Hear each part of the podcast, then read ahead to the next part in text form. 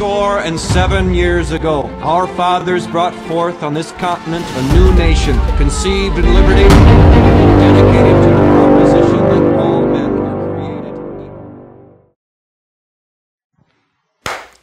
南北战争第二十一回，我是江峰。咱们接着上面两集啊，说罗伯特里将军的故事。一八六五年四月七号，罗伯特里和格兰特在阿布马托克斯两军遭遇，靠着北方的人力物力资源和巨大的伤亡，格兰特终于把这个时代最伟大的军人和他无敌军团逼上了绝路。格兰特曾经因为酗酒被迫离开军队，内战中从团长成长为北军统帅。此刻，他只要把肯塔基威士忌酒瓶往厚厚的原木桌上一蹲，来那么一个带着酒气的命令，就可以彻底消灭李和他的部队了。这咱中国话怎么说？文无第一，武无第二嘛。战胜了那个时代最伟大的军人的格兰特，自然就会达到他荣誉的巅峰。战场的另一端，罗伯特里知道南方还有十几万疲惫，但是依然坚毅不拔的部队，大家都在看着他和他的弗吉尼亚军团最后的抉择。他也是，只要一个命令，他手下的两万八千名健儿会跟自己一样慷慨赴死，他就能成为这个国家的一位永恒的悲剧英雄。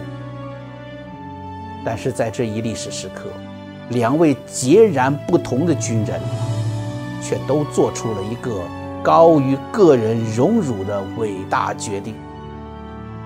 格兰特劝降，把劝降信送到了罗伯特里的手上，说：“别打了，你看看你周边全是我的人，不要无谓的流血。”第二天。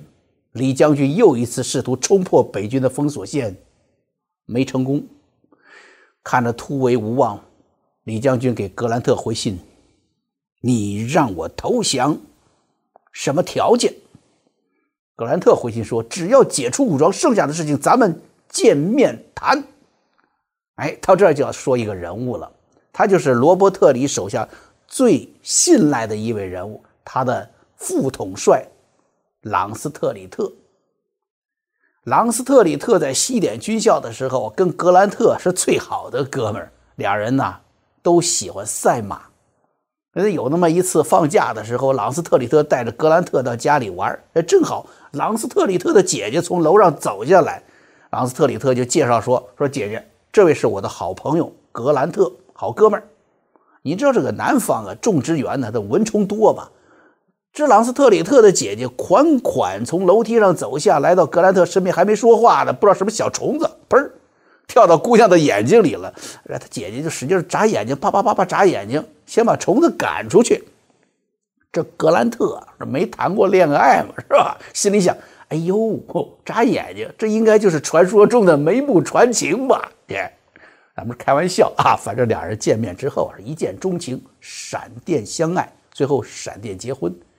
朗斯特里特呢，还成了格兰特和姐姐结婚时候的伴郎。他的英文叫做什么？叫 best man。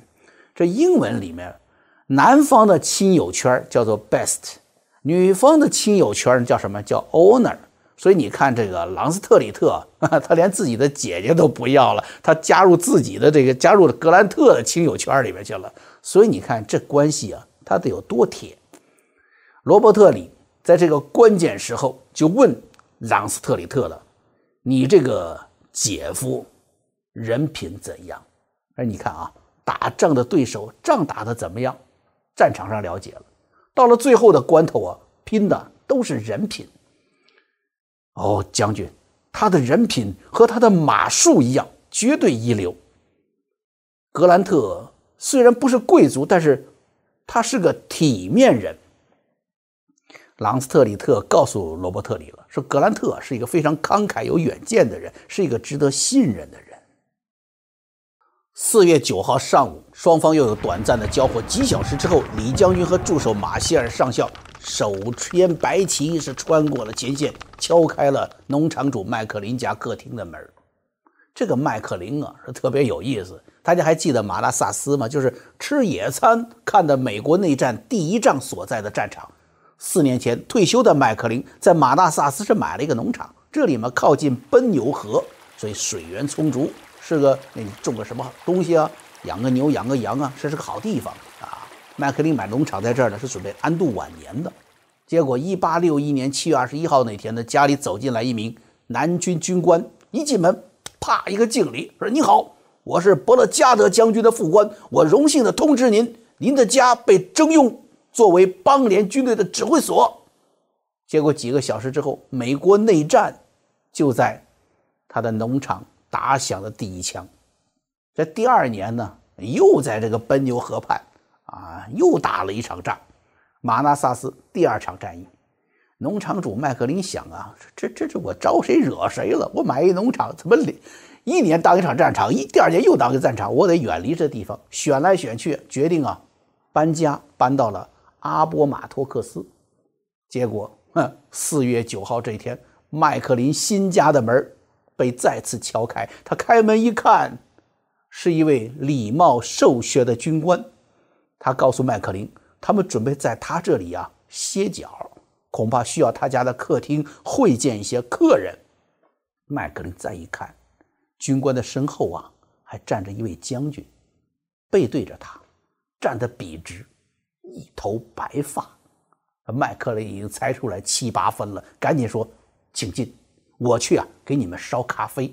不过你们别嫌弃啊，这都是去年的豆子了，新鲜的咖啡豆买不着。您知道这兵荒马乱的。”这麦克里突然意识到什么，就赶紧收了这化油了，对，老老实实煮咖啡去了。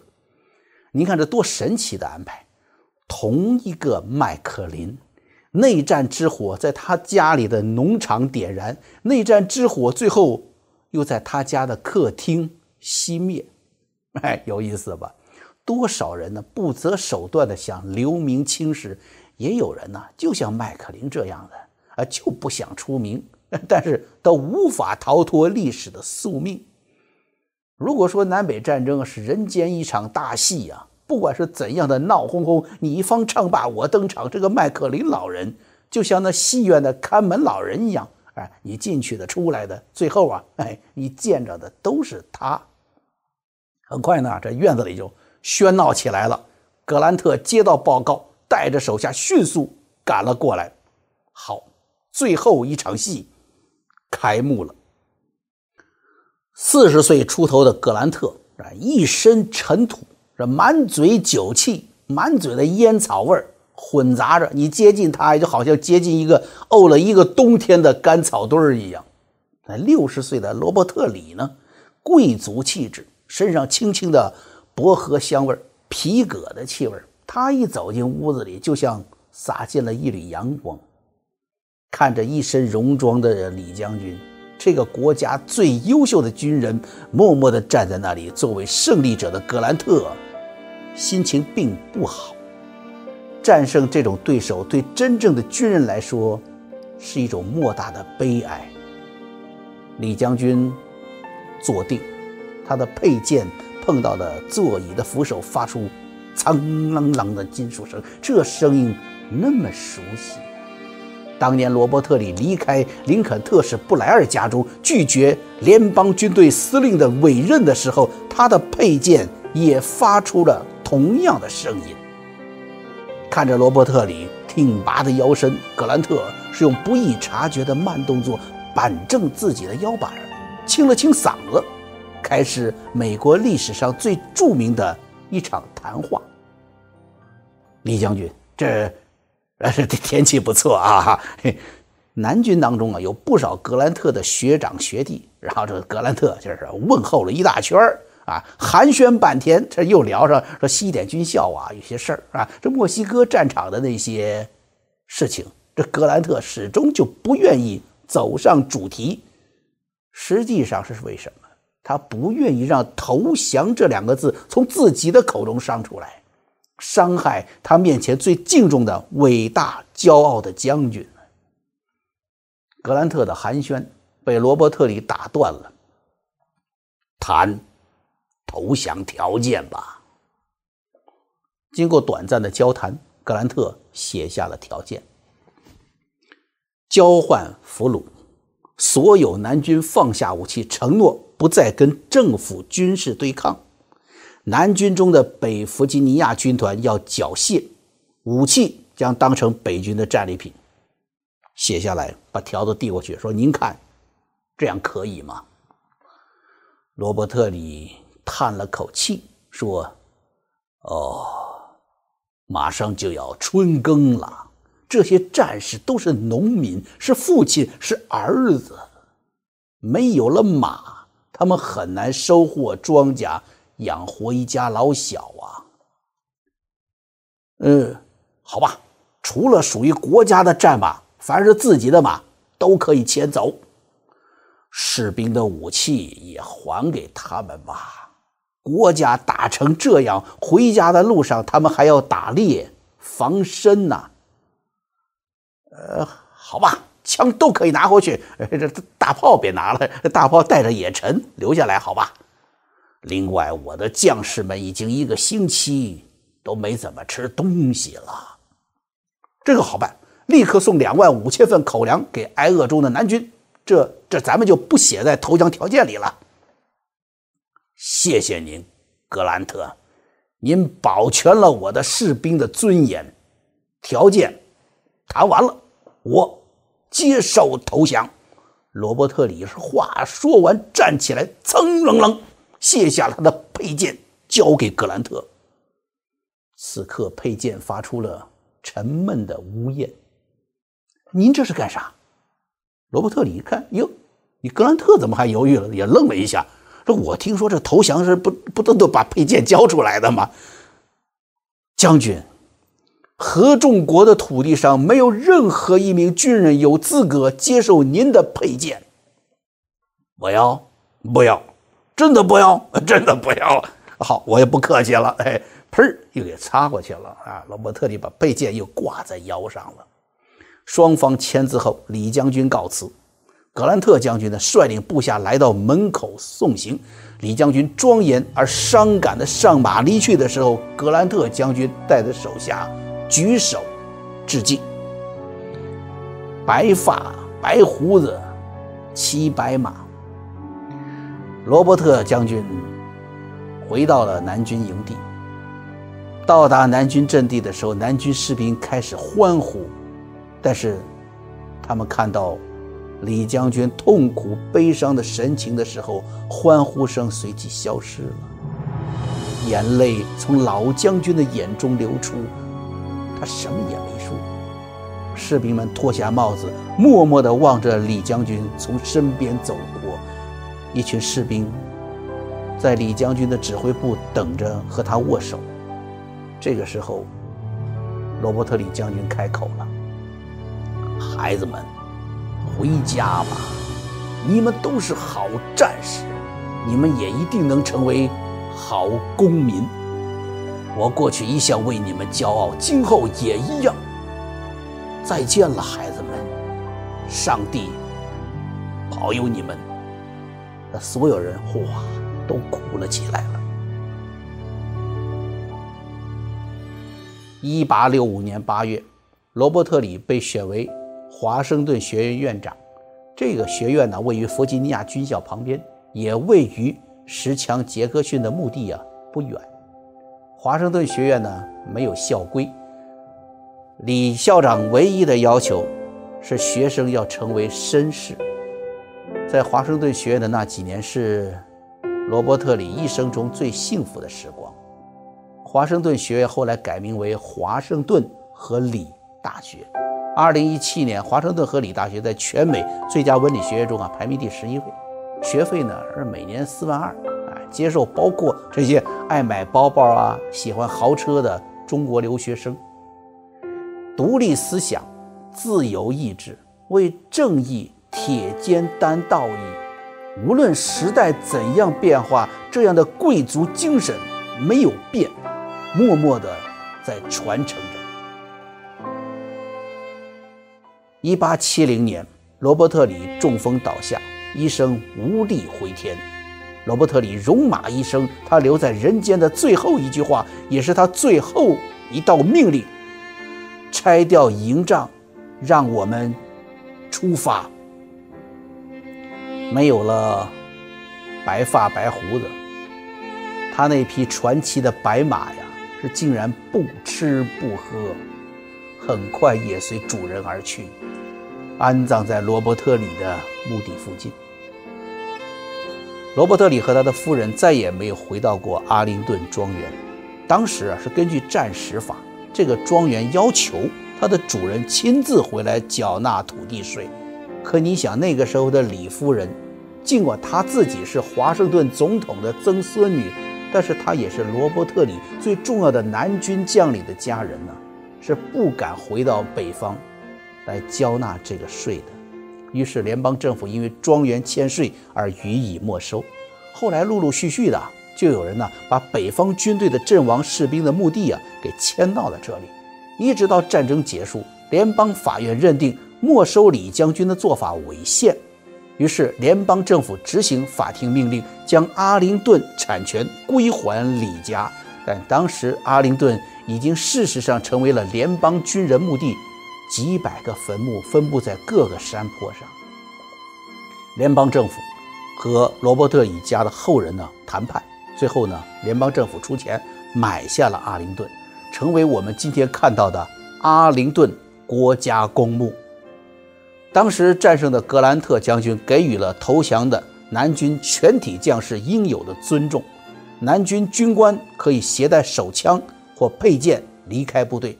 每个军官和将士都将得到一份由格兰特将军签署的证明书，证明他们是放下武器的平民，他们可以自由地回到家乡，不予追究，不受歧视。而美国政府也坚守格兰特将军对于投降南军的承诺，多年来保障了每一名降军军人的个人和他家庭的安全与尊严。无论士兵或军官在战争之后都没有被逮捕或坐牢。也没有遭受经济和政治的压力，他们都重新获得了一个普通平民安宁和平静生活的权利。于是，美国又恢复了战前正常的法律秩序。这也是美国文化伟大的地方：胜利者名垂青史，失败者也无愧后人，因为他们穿过坟墓，同样平等地站在上帝面前。目前的阿灵顿公墓既埋葬着联邦军人，他们为了国家的统一和废除奴隶制而战；公墓也埋葬着邦联军人，他们为了自由的理念和宪法权利牺牲。一九七一年，美国通过法案，将五月的最后一个星期一作为 Memorial Day，啊，也翻译着叫做阵亡将士纪念日或者国殇日。这里是美国规格最高的公墓。入葬者享受至高无上的荣誉，除了被刺杀的总统肯尼迪和无名士兵墓以外，所有墓碑几乎规格一样。无论你曾经是叱咤风云的将军，还是普通士兵，都是两尺见方的白色墓碑。南北战争中阵亡的南军曾经被草草地埋在乱坟岗，辨认工作。一直到近年还在进行，确认一个，国葬一个。朋友们，这还是当年的叛军呢。一个国家怎样尊重他死去的战士和老兵，他的国民就会怎样尊重这个国家。冬天，阿灵顿公墓是一片白雪茫茫；春天。那四十万白色墓碑矗立在一片绿色生机盎然当中，冬去春来，充满生命的平等、感恩。葬礼完毕时所吹奏的熄灯号，也源自于南北战争时期。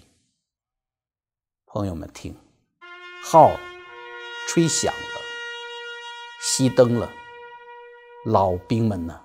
无论南北，这仗打完了，好好的睡吧。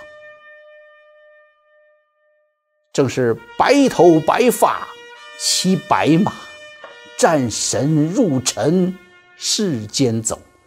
江河始终东流去，落叶缤纷是晚秋。同使操戈终有尽，相逢一笑泯恩仇。我是江峰，谢谢您的陪伴，我们啊，下回再见。